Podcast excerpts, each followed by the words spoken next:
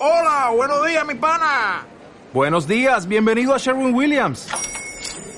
¡Ey! ¿Qué onda, compadre?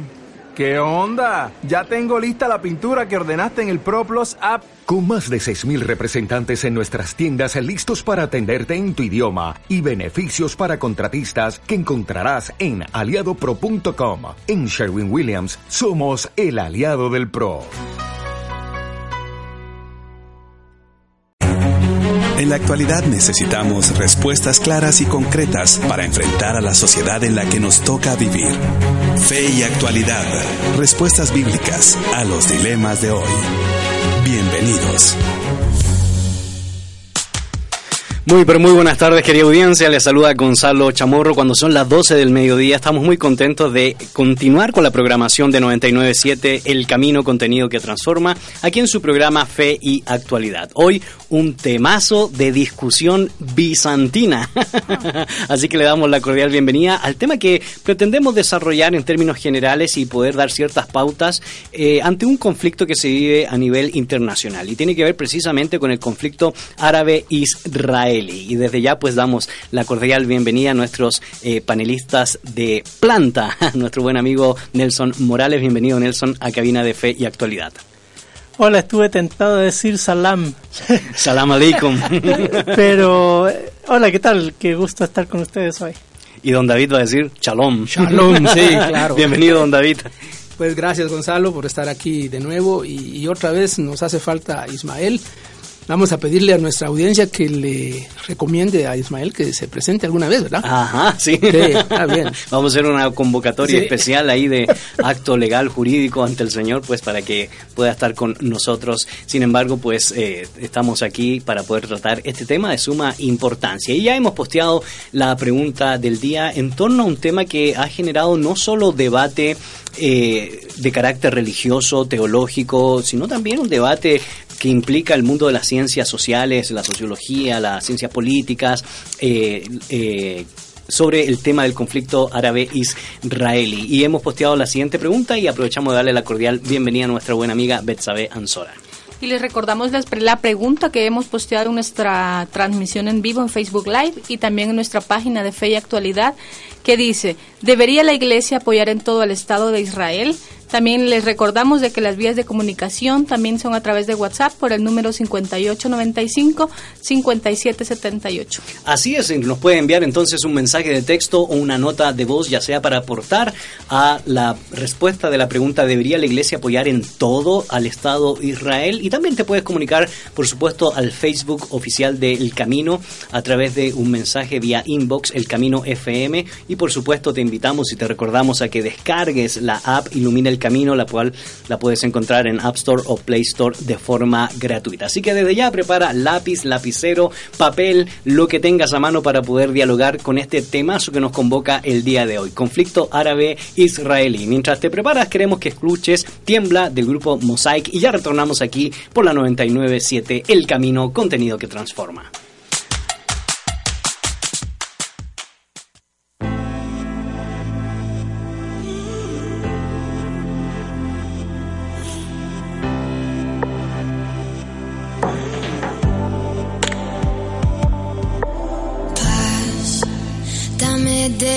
Paz, tormentas cesarán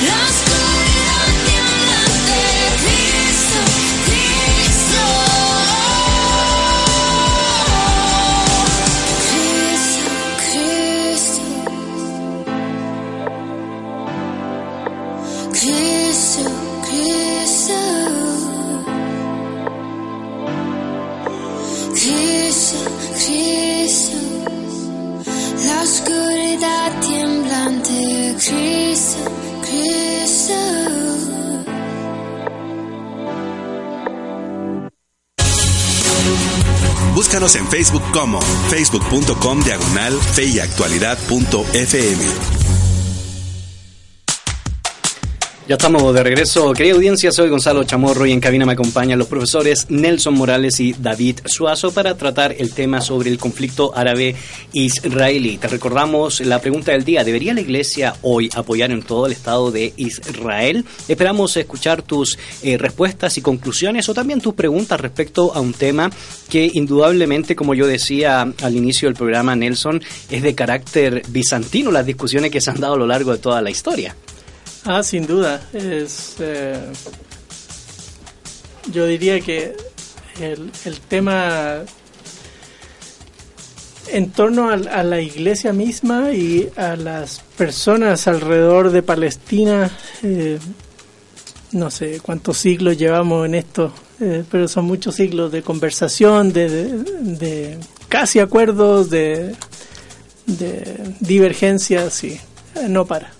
Sí, divergencias, temas de soberanía, derecho de tierra, derecho de propiedad, derecho inclusive a la cultura, derecho a poder definir qué significa el semitismo y las divisiones que se van dando a lo largo de toda la historia del pensamiento. Y por supuesto esto tristemente ha traído lamentablemente eh, grandes catástrofes que hasta el día de hoy se pueden ver, don David. Sin embargo, es bueno pues enmarcarnos en el debate histórico para que nuestra audiencia pueda entender un poco las bases que se han ido dando a través de esto que hemos denominado el conflicto árabe-israelí. Bueno, una cosa es hablar de el debate histórico, es decir, lo que se ha discutido a lo largo de la historia con respecto a este tema. Y, y, eso, algo de eso es lo que estamos haciendo nosotros aquí, como eh, trayendo por eso fe y ahora actualidad, ese elemento aquí. Pero otra cosa es la cuestión histórica del conflicto en sí. Correcto. El propio conflicto, que no es un asunto, es, el conflicto es más viejo que el debate. Correcto. Eh, este, eso viene de tiempos antiguos testamentarios y, y, y, ha estado presente en la historia de, de, de de, Israel como nación en aquella época y de las otras naciones circundantes y, y, y vecinas en aquellas épocas eh, bíblicas y luego se recrudece en el mundo contemporáneo eh, con un paréntesis histórico bastante largo en que no hubo un Estado de Israel propiamente en esa tierra. Pero al haberlo, bueno, viene todo aquello que está ahí, viene de nuevo. Y, ese, en ese sentido también se le adjudica algo a este conflicto sobre el tema del derecho a tierra, el derecho a soberanía, el, la creación de un Estado formal y las divisiones que se dieron o se están dando o se deberían dar en temas fronterizos, en temas de soberanía, como ya he expresado, se le adjudica a partir del año 610 el marco del debate religioso por el surgimiento del Islam y el mundo musulmán, que también pues va a generar indudablemente, Nelson, otro debate más dentro de este conflicto antiquísimo. Claro, eh, estaba pensando en, eh, en una analogía, en el caso chileno, por ejemplo. Eh, en el sur de Chile todavía están los eh, grupos mapuche tratando de, de, reivindicar sus tierras, de, de decir, nosotros aquí hemos vivido por siglos, llegaron estas personas a usurpar nuestras tierras, se adueñaron y, y la gente dice, no, pero es que este es el Estado de Chile y, ustedes también son chilenos y por lo tanto, y ahí va. Una discusión entre eh, quién llegó primero y a quién le pertenecen los derechos de tierra. Un poco eso es lo que se ha dado en, en el entorno palestino, eh, de la tierra de Palestina.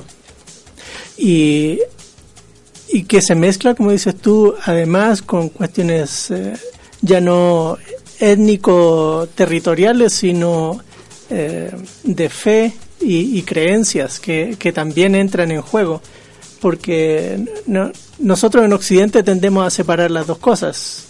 Eh, nuestra vida secular de nuestro pensamiento religioso, pero eh, en otras latitudes no, van de la mano las dos cosas. Y eso me llama mucho la atención, don David, porque eh, casualmente este debate también se ha ido desarrollando dentro del marco bíblico y dentro del marco sociopolítico eh, por la injerencia de las culturas que ha tenido eh, el pueblo de Dios o el pueblo de Israel, contaminándose, para usar un lenguaje bíblico, con las culturas de las demás naciones y también eh, recibiendo las consecuencias o diríamos la disciplina del Señor por contaminarse con la cultura religiosa, política y entre otras áreas de las demás naciones. Y uno piensa, pues, eh, la eh, contaminación con Egipto, con Persia, posteriormente con el mundo helénico, con el mundo español, y finalmente yo pensaba en algo que nos toca muy de cerca, porque uno podría decir, pues, eh, el holocausto fue hace muchos años, pero está hace pocos años se vivió eso.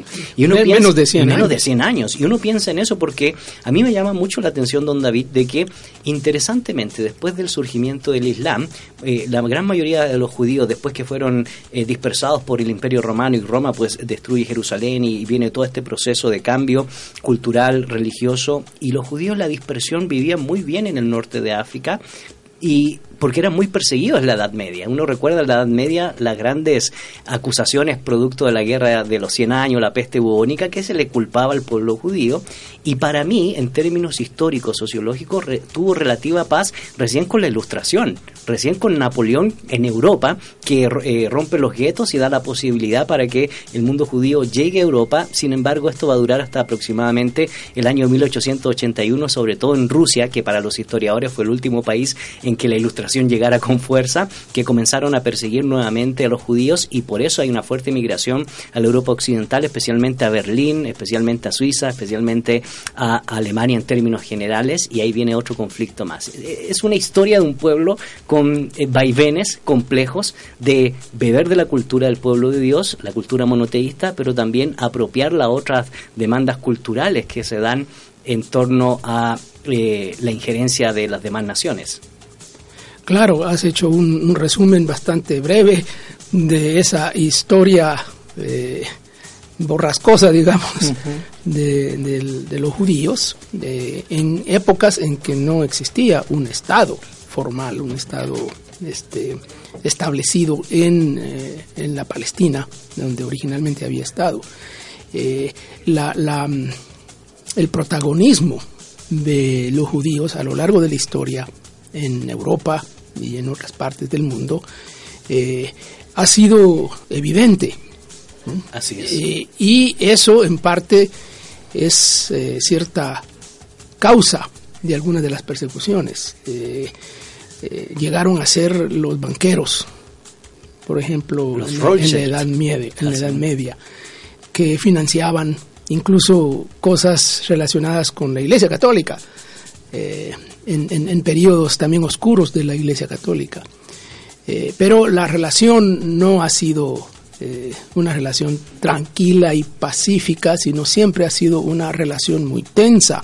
Y claro, lo último fue pues el holocausto, ¿no? en pleno siglo XX. Eh, entonces eso ha creado una cierta simpatía generalizada, por lo menos en, una, en un sector del mundo cristiano, lo que dice usted, don David, es interesante porque, eh, claro, por ejemplo, uno recuerda lo que acontece en la Alemania de la Primera Guerra Mundial, porque llamó mucho la atención de que hay que recordar que el primer ministro alemán era de trasfondo judío. Eh, que firma pues básicamente reconoce eh, la derrota y hay que agregarle también de que eh, la mayoría de ilustrados aceptaron al mundo judío, no necesariamente eh, la gente obrera, la gente de a pie, que tenía mucho celo respecto a la productividad judía y que por eso eh, inicia la persecución, por cierto, en Rusia con los famosos cosacos y también en Alemania, pues posteriormente a la, a la guerra, por esa divergencia estructural.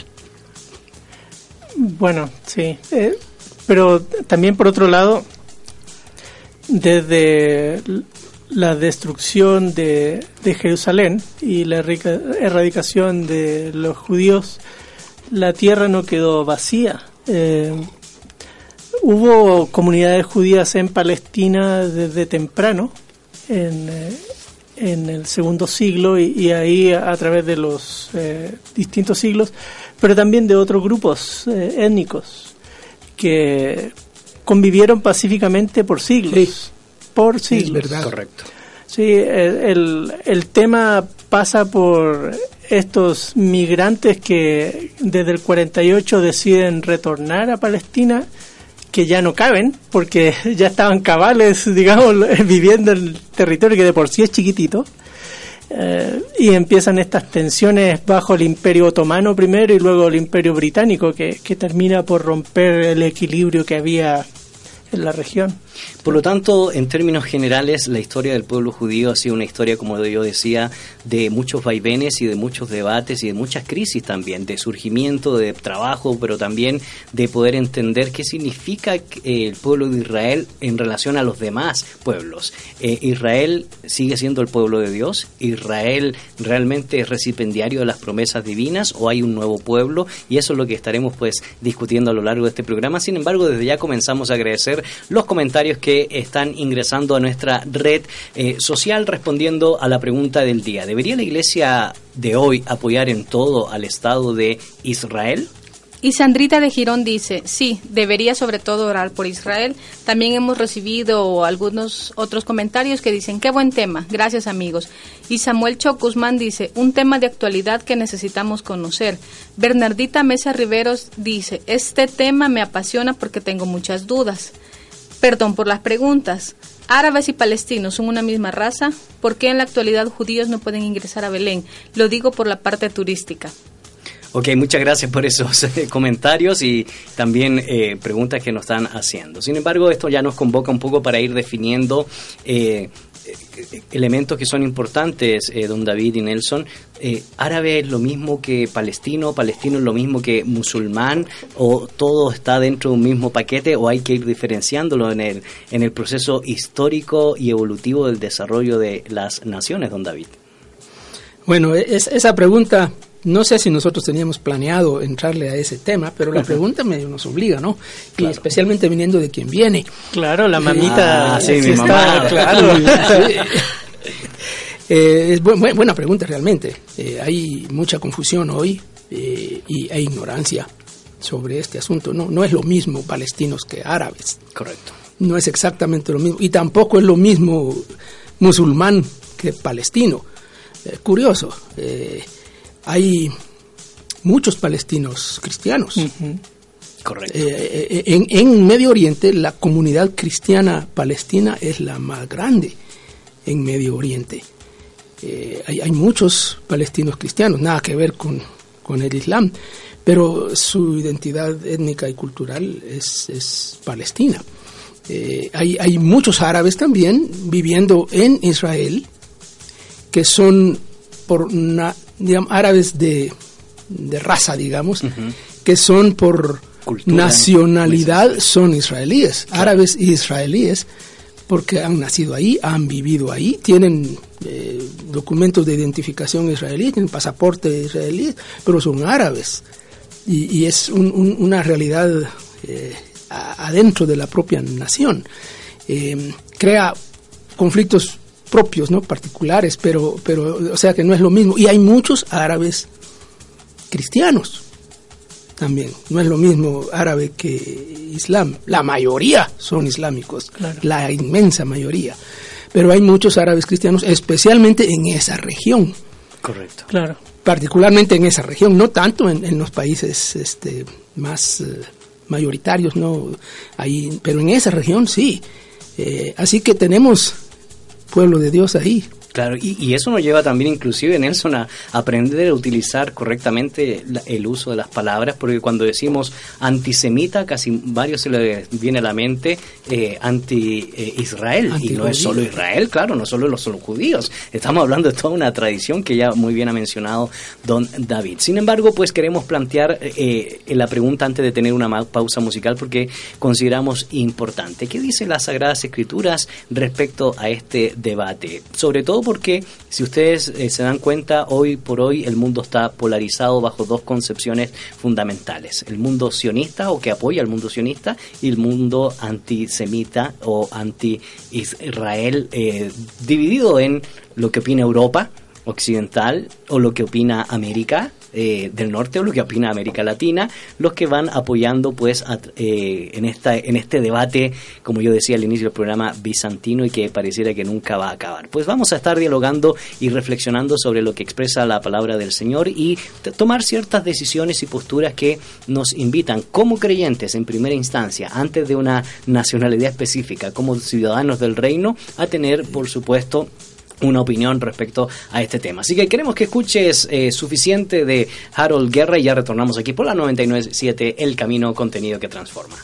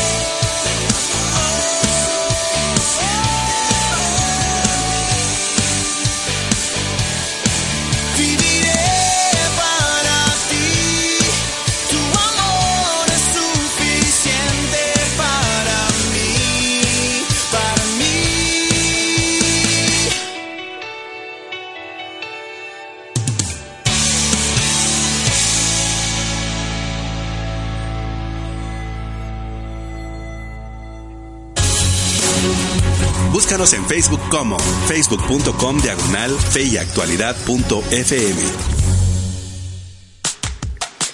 Ya estamos de regreso, querida audiencia. Soy Gonzalo Chamorro y el tema que nos convoca el día de hoy es un tema amplio, un tema no fácil de tratar y tiene que ver con el conflicto árabe-israelí, por lo que implica el análisis en sí, más allá del hecho religioso, más allá del hecho teológico, más allá de las concepciones e interpretaciones que se han dado en los diferentes sistemas teológicos a lo largo de toda la tradición cristiana. Indudablemente, como yo decíamos hace un rato aquí en cabina, esto eh, tiene muchos matices eh, y por eso la discusión se hace mucho más amplia. Sin embargo, lo que hemos podido recabar en términos generales, en términos de información, es cómo el pueblo judío, el pueblo de Israel, pues ha pasado por diferentes vaivenes a lo largo de la historia y se ha enmarcado pues en temas de derecho de tierra, eh, la construcción de un Estado, el derecho a propiedad, el derecho a la soberanía y por supuesto hacernos la pregunta, sobre todo en este debate, en torno a nosotros como cristianos, como ciudadanos del reino, cuál debería ser nuestra opinión respecto al conflicto como tal y por eso la pregunta que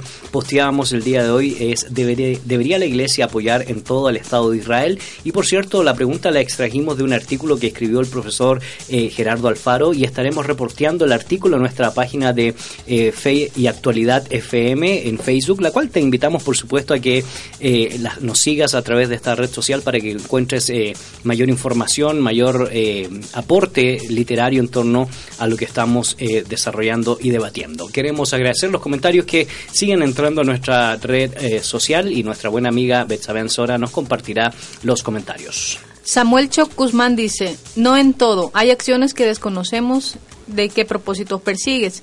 Sí, si ellos lo requieren, dándonos la oportunidad de servirles y poderles mostrar a Cristo en nuestras vidas. Jair Esteban Salgado dice sí. Y Misraín Manolo dice, si lo hace, no veo que gana. Si no lo hace, no veo que pierde. También tenemos más comentarios en nuestra transmisión en vivo. Y Víctor López dice, ¿qué significa todo? ¿Y qué busca con ese apoyo? Y Alma Roxana Alfaro dice, no, no en todo. Ok, muchas gracias por esa por esa respuesta que nos dejan más preguntas. Se ponen alegres, sí, sí. Y, también a usted le ha llegado en su red, don David, eh, más comentarios respecto al, tema que nos convoca. Sí, estoy en contacto con, con una persona que vivió en, en Israel y que conoció desde allá algo de esta realidad y me agrega un, un comentario a lo que yo había comentado antes. Me dice, también hay judíos árabes, hmm. eh, que complica el cuadro más. Eh, yo mencioné de los árabes israelíes que están ahí, pero eh, también está el otro lado. Y además hay musulmanes simpatizantes de Israel, cosa muy extraña, pero lo existe también. Y también israelitas simpatizantes de, Palestina, a raíz del el otro día de este abogado en Nueva York que insultó a, hispanos, mostraban cómo, cómo él estuvo también insultando a israelíes que apoyaban Palestina. Así es. Bueno, es interesante entonces este debate y esperamos pues las eh, respuestas a la pregunta del día. Y obviamente la pregunta es capciosa cuando nosotros colocamos el término todo, porque no podemos separar la pregunta de lo que ha sido el acontecer histórico de Guatemala, eh, sobre todo la constitución del Estado de eh, Israel y lo que sucede pues el siglo pasado cuando el voto de Guatemala y eso muchos lo interpretaron teológica y proféticamente respecto a la constitución del Estado. Y hoy por hoy pues un debate actual sobre el traslado de la embajada de eh, Guatemala a Jerusalén, de Tel Aviv a Jerusalén. Así que eh, eso muchos le han dado interpretaciones de carácter eh, teológica, de carácter socio-religioso. Sin embargo, hay más implicaciones que decíamos hace un momento antes de tener la pausa musical sobre cuál debería ser nuestra opinión más allá de ser ciudadanos de Guatemala, sino más bien ciudadanos del reino de Dios. Y esto nos conecta con las Sagradas Escrituras, Nelson, para ver qué es lo que nos ha dicho la palabra de Dios respecto a este tema. Claro, mira, antes de, entrar a eso, eh, otro detalle, tú hace, antes de ir a la pausa pusiste el asunto en términos de pro y anti, eh, pero el mundo es más complejo que pro y anti, eso es un simplismo en el fondo, porque... Sí, tienes razón. Eh, el, el, tema es, además, por ejemplo, los que apoyan la idea de dos naciones compartiendo el mismo territorio. Eso no es pro ni contra, es inclusive tres culturas religiosas dentro del mismo territorio, judaísmo, cristianismo y islam. claro, sí. Eh, entonces, eh, de repente nuestra nuestro enseguecimiento, básicamente por la prensa y todo lo que nos venden, eh, termina uno sin querer asumiendo por falta de conocimiento una postura que no necesariamente concuerda con la realidad, por un lado, ya vimos lo complejo que es la realidad, y también con la evidencia bíblica en torno al tema. Así que, bueno, por ahí es importante tomarlo en cuenta. Ahora, eh, recordando un poco históricamente, como dice Abraham, eh, yo era un arameo errante, que, que Dios llamó y, y él eh, dice que en él serían benditas todas las naciones de la tierra y en la línea histórica del texto bíblico se ve como eh, Isaac va eh, trabajando eh, Dios su promesa hacia Israel, pero también le promete bendiciones a otros hijos de Abraham en el mismo texto, como a Ismael le dice que va a tener ciertas bendiciones, o después a Esaú se le prometen ciertas bendiciones. así que la bendición abrahámica no se limita solo a Isaac. Eh, hay que tomarlo en cuenta eso para conversar qué significa ser hijo de Abraham, porque es un, reclamo que también que hacen los árabes en general. Correcto. Y esto ha ido, fue evolucionando, don David, pues a lo largo de la literatura bíblica y cómo se va percibiendo pues en este proceso de la evolución de la palabra, el tema en sí. Bueno, quiero regresar a un punto que quedó ahí en el aire con el tema de la pregunta. Eh, la pregunta que se posteó y que sale de ese artículo que has eh, mencionado de nuestro colega Gerardo Alfaro. A propósito, saludos a Almita que nos está viendo, está activa y está ahí interactuando. Saludos Almita y, saludos a Gerardo. Eh, y sí estamos usando algo de lo que él ha escrito. claro, la pregunta tiene un pequeño cambio porque dice, ¿debería la iglesia apoyar en todo? Y alguien pregunta, ¿qué es todo, no? y, esa, es la trampa. Así es. Es un poco de trampa. Pero además dice, al Estado de Israel. La pregunta de, Gerardo no, no, decía Estado, solo dice Israel. Así que le hemos hecho un ajuste que es otra trampa. Claro. Mm, es otra trampa. ¿Es lo mismo el Estado de Israel que el pueblo de Dios? Correcto. Por ejemplo. Hmm. Eh, hoy pensando en, la actualidad, el hecho de que exista un Estado de Israel automáticamente significa que ese es pueblo de Dios. Y, es, y eso indudablemente genera mucho más tensión y debate, considerando que el Estado de Israel como nación se habla hoy por hoy de un 70% de ateísmo en la nación de Israel. Entonces, ¿qué significa eso? Sí, no, yo diría que eh, el actual Estado de Israel eh, representa la, la época histórica en donde hay más incredulidad en la historia. Hmm. Nunca antes en la historia de Israel ha habido más incredulidad que hoy. Correcto. Y eso que tenemos bastante historia pasada y problemas, idolatría y tantas cosas que se registran en el Antiguo Testamento, pero nunca como lo que hoy estamos observando. Es un estado realmente un, estado ateo, prácticamente. Así es. Y eso entonces, indudablemente, yo le decía a don David, eh, nos conecta para seguir dialogando respecto a cómo fue eh, evolucionando el tema en el Antiguo Testamento y, por supuesto, en el Nuevo Testamento, sobre todo con esta concepción teológica de ser pueblo de Dios y estar seleccionando David, eh, Nelson para cumplir un propósito, el ser de bendiciones para las demás naciones. ¿Cómo se fue desarrollándose y cómo lee el Nuevo Testamento esta dinámica de ser un pueblo escogido de Dios, pero también la creación de un nuevo pueblo. Claro, uh, voy a tratar de, en pocos segundos resumir toda la teología del pueblo de Dios del Antiguo Testamento. Eh, como mencioné, todo parte con Abraham. Dios eh, escoge a Isaac para llevar la bendición de Abraham eh, a, hacia lo que llegaría después de la salida de Egipto, constituirse como el pueblo de Israel que, que llega a Palestina y, y, se posesiona de gran parte del territorio, no todo el territorio. De hecho, siguieron conviviendo con los pueblos ahí, eh, en lo que jueces nos cuenta.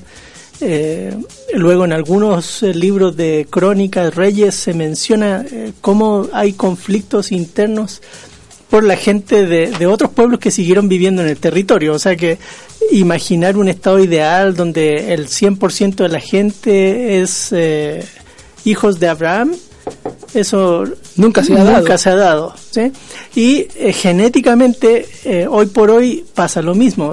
se hicieron pruebas genómicas en, en la gente ahí de la zona hace unos años y se vieron cosas entretenidas de, de, de cómo muchos judíos de hoy tienen sangre siria, eh, este, asiria, eh, o palestinos con sangre este, judía.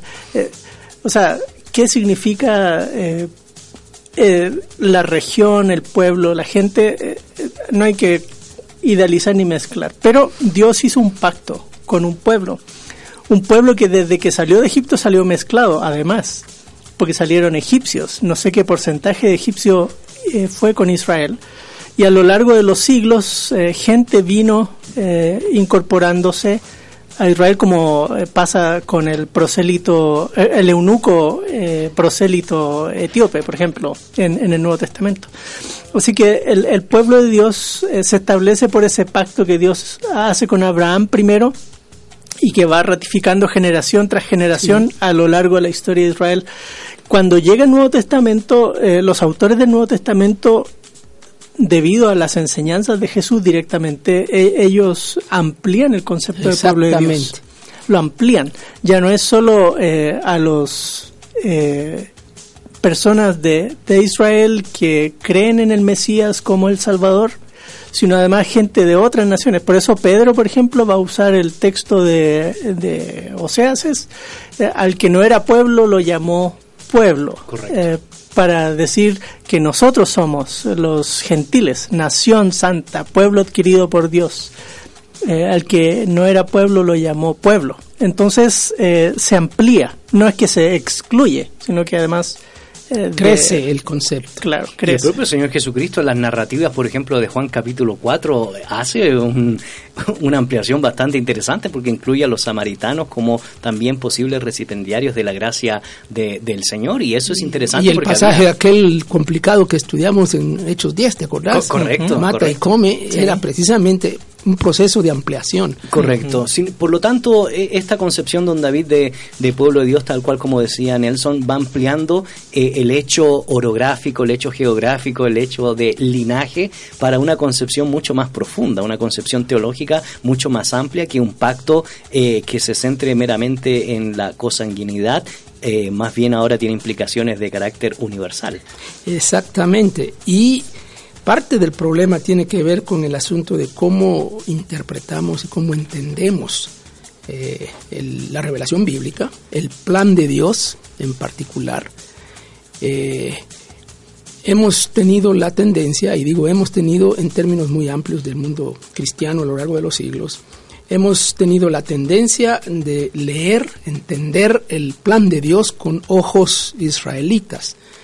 Como que Israel es la clave para entender el plan de Dios, porque con Israel se hizo el pacto, a Israel se hicieron las promesas y, y hay promesas eh, diversas, ¿no? De- hay promesas de descendencia, ¿eh? una nación, hay promesas de tierra, un territorio, y hay promesas de bendición, que son las promesas genéricas que Dios hace a Abraham.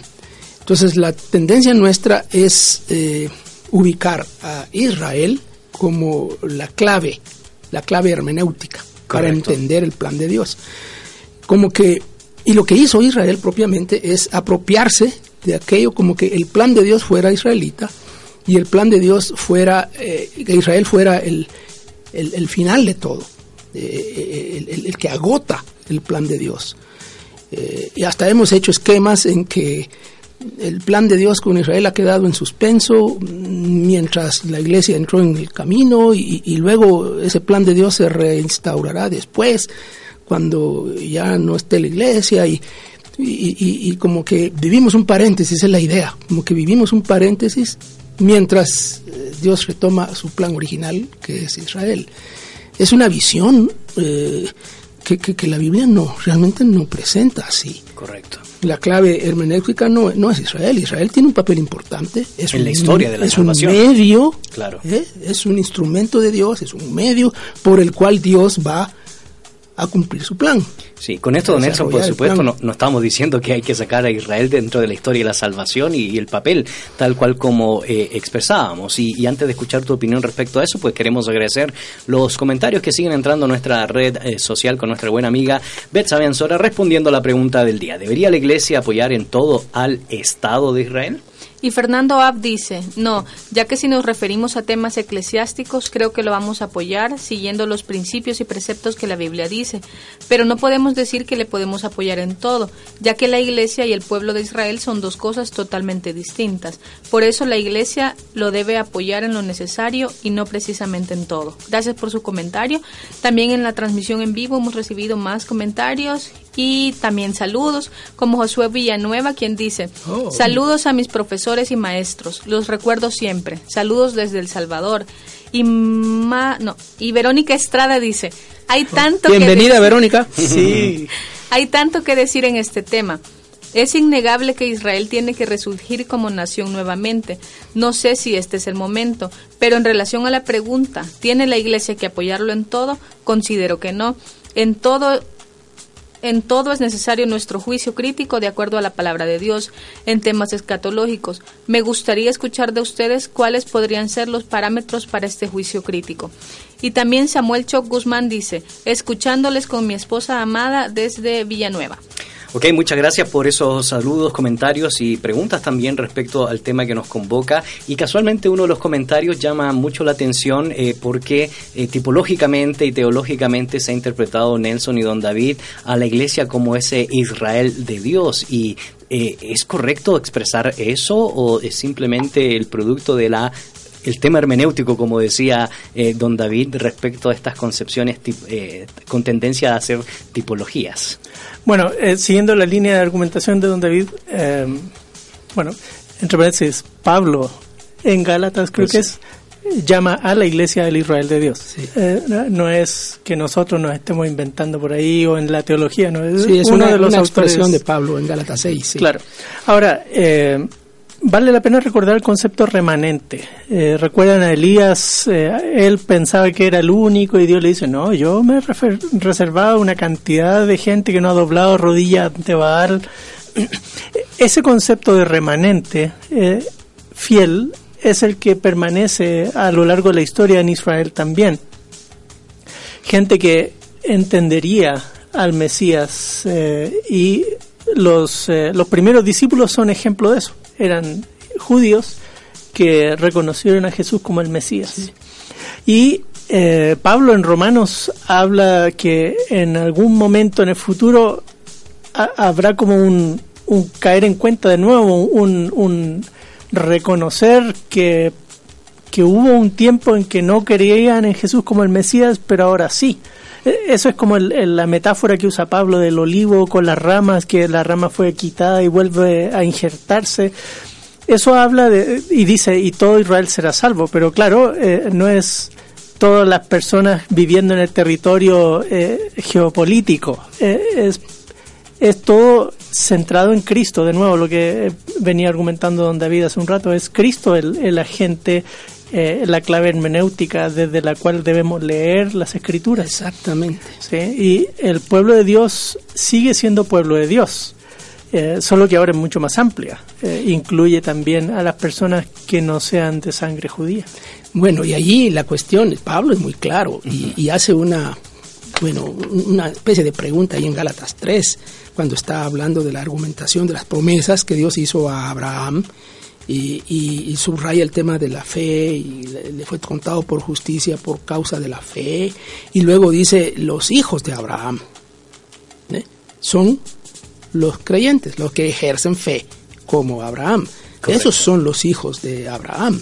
Entonces, ¿quiénes son los hijos de Abraham? ¿Los judíos por ser judíos o los creyentes por ser creyentes?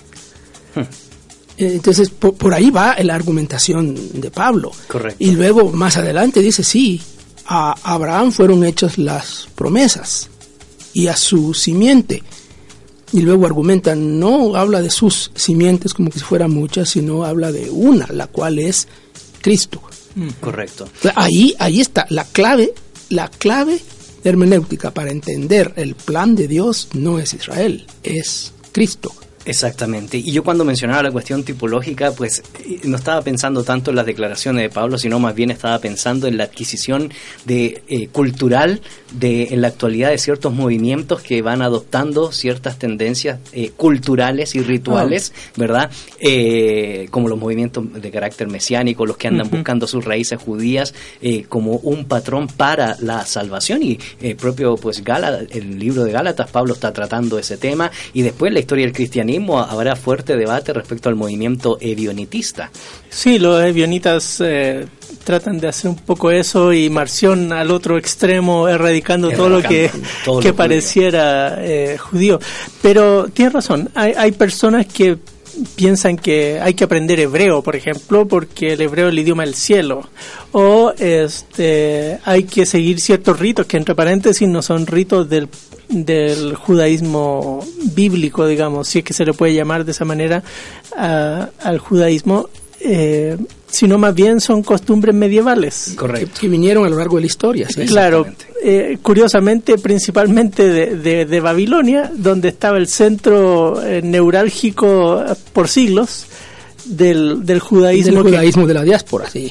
claro, de- del judaísmo de, de, la, de los libros eh, que hoy todavía siguen en práctica lo- los judíos en general. Así que pensando pues indudablemente en las propuestas que nos hemos planteado aquí sobre el, el punto metodológico para poder entender este debate dentro del campo de la teología, que es la figura, la persona, el mensaje de Jesús eh, de Nazaret, quisiéramos pues dar algunos consejos eh, prácticos en estos minutos que nos van eh, quedando respecto a cómo un ciudadano del reino, es decir, un creyente, aquel que se constituye en este nuevo pueblo que ya no solo incluye a judíos, sino también a gentiles, eh, respecto al conflicto que se está dando en la actualidad. Y antes de escuchar pues eh, su- las opiniones y los desafíos en torno a este tema que es complejo, queremos agradecer los comentarios que siguen entrando a nuestra red social respondiendo a la pregunta del día, ¿debería la iglesia apoyar en todo al Estado de Israel?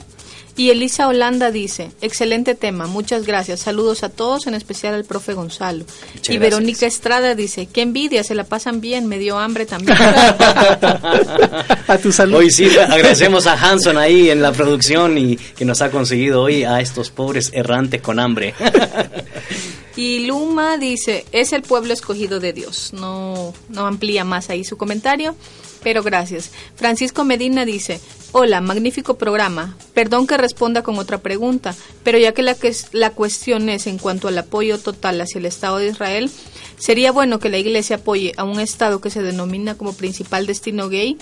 cuando el mismo Estado lo denomina como una de las capitales homosexuales del mundo, solo por citar algún ejemplo de las decisiones de Estado que está dentro de su soberanía y que solo es desde el punto de vista político, creo.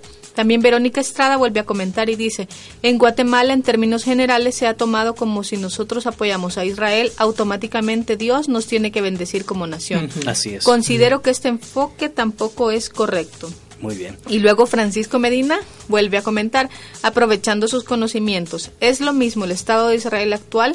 ¿Será el mismo que el pueblo de Israel? Espero poder darme a entender. Bueno, en las secciones anteriores hicimos, Muchas dimos preguntas. eh, respuesta en términos generales pues a esa, a esa dinámica, eh, pero gracias por las preguntas y los aportes porque pues van en línea creo yo de lo que pretendemos exponer aquí en este eh, programa. Y por supuesto pues don David en términos generales porque la, la hora va pasando, eh, ¿qué podemos decir respecto a este debate? Y respecto también a la pregunta que hemos posteado, ¿es lo mismo el Estado de Israel que el pueblo escogido por Dios? Sobre todo por los datos que nos entregan nuestros eh, oyentes y sobre todo porque los ciudadanos del reino de los cielos deberíamos interpretar en- bajo categorías teológicas, inclusive dentro de la historia de la salvación, el apoyo sin una concepción crítica a, una, a un Estado y una nación. Sí, no, gracias por los aportes eh, que han hecho los, los oyentes y, y, y- ese en particular donde está haciendo una, una distinción, digamos, entre Estado de Israel y, políticas y decisiones y, e identidad de un Estado que parecen no ir de la mano con lo que sería una fe cristiana o una fe en el Mesías, para hacerlo más exacto. Y, y ahí tiene razón.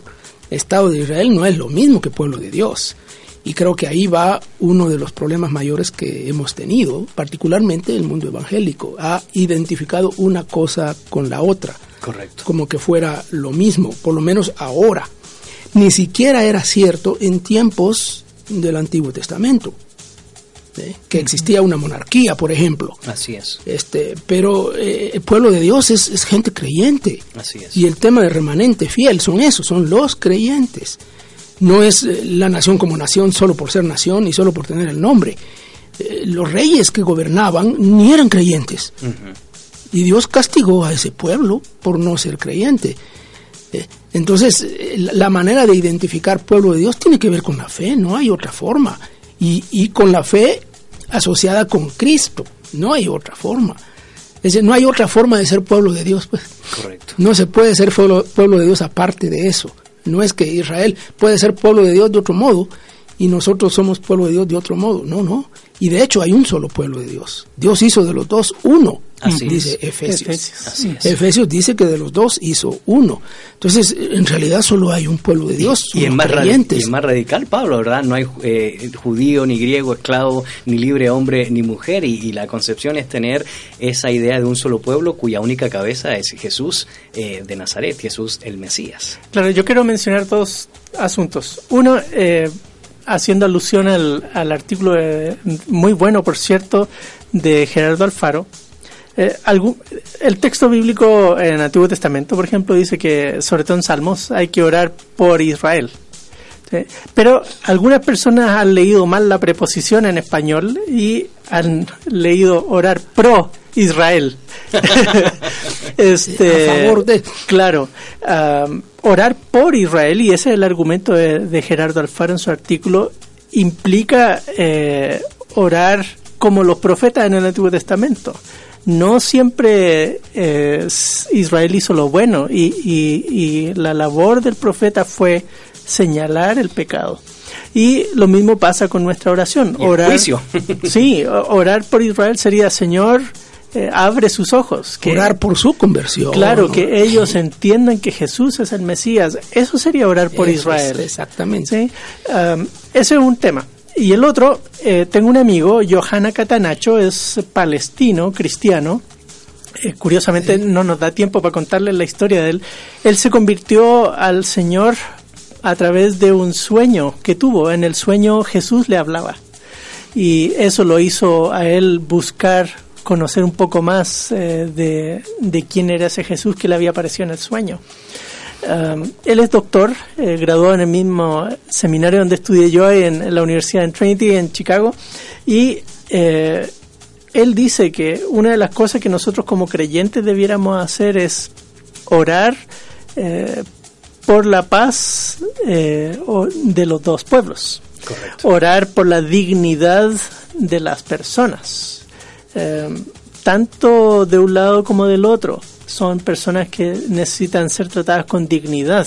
Y perdona que Sí. te interrumpa, porque eso, eso nos llevaría a otro pro- programa, sobre todo porque antes de cuestiones políticas, sociológicas, eh, epistemológicas o de carácter filosófico, hay un concepto que antecede a eso, y es la dignidad del ser humano por ser creado imagen de Dios. Claro, sí. Y él también dice que debemos orar por la salvación y la conversión, tanto de unos como de otros. Eh, eh, recuerdo hace muchos años que, que conversando con una, una señora eh, mencioné yo de cristianos palestinos y ella decía, no, no puede ser. ¿Cómo va a hacer eso? Porque no cabía en su mente la categoría de, de palestino redimible. Y eso sí es peligroso, porque entonces nosotros nos volvemos jueces decidiendo quiénes pueden ser salvos y quiénes no. Bueno, hay más cristianos palestinos Que judíos. judíos cristianos. cristianos. Así es. Queremos agradecer los comentarios que siguen entrando a nuestra red social. Indudablemente este es un tema que convoca, ¿verdad? Eh, Vamos a editar otro programa, Sí, ¿sí? sí, sí. Amilza Canaúi dice, saludos a todos en cabina, muy buen tema, sigan adelante. Y Carla Morales de Chavarría dice, se ama y apoya como cristianos al Estado de Israel para recibir bendición, pero se sigue cometiendo injusticia social con el prójimo. Eso suena un poco a lo que señalaban los profetas del Antiguo Testamento. Benjamín Lorenzana dice, mis respetos para estas eminencias que saben de lo que hablan. He aprendido mucho de ellos. Bendiciones. Y una iglesia, comunidad de adoración, dice, quizá el problema se define por razones escatológicas. Se cumple el plan y promesas de Dios a su pueblo en términos de Israel étnico o en términos de pueblo de Dios incluyente, judío y gentil. Pregunta. También Verónica Estrada vuelve a decir, pero también no podemos negar que el pueblo de Israel como nación hablan de cumplir algunas profecías en términos políticos.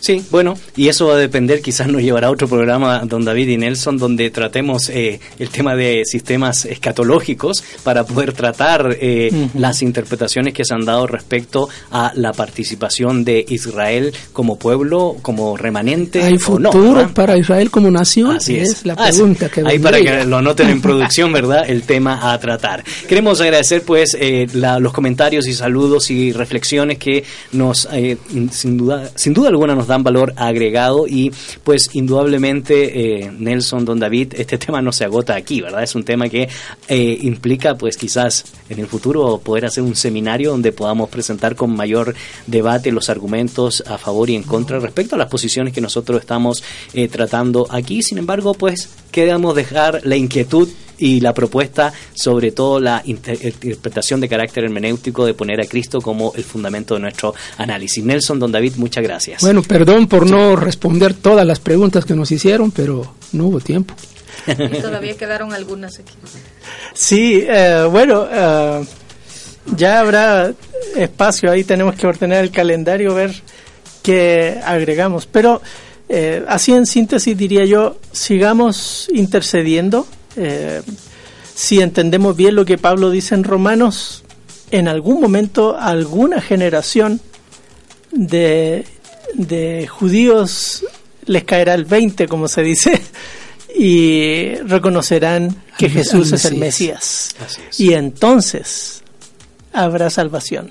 Correcto. En nombre de Nelson Morales, David Suazo, eh, nuestra buena amiga Betsabe Ansora, en producción Amir Tejada y los controles, nuestro buen amigo Hanson, les deseamos una excelente semana. Gonzalo Chamorro se despide, recordando que no se desconecte de nuestra sintonía a través de la 997, el camino contenido que transforma. Que el Señor les bendiga. Este fue su programa Fe y Actualidad. En la actualidad necesitamos respuestas claras y concretas para enfrentar a la sociedad en la que nos toca vivir. Fe y actualidad. Respuestas bíblicas a los dilemas de hoy. Hasta la próxima emisión. Esta es una producción de iRadios Guatemala Centroamérica.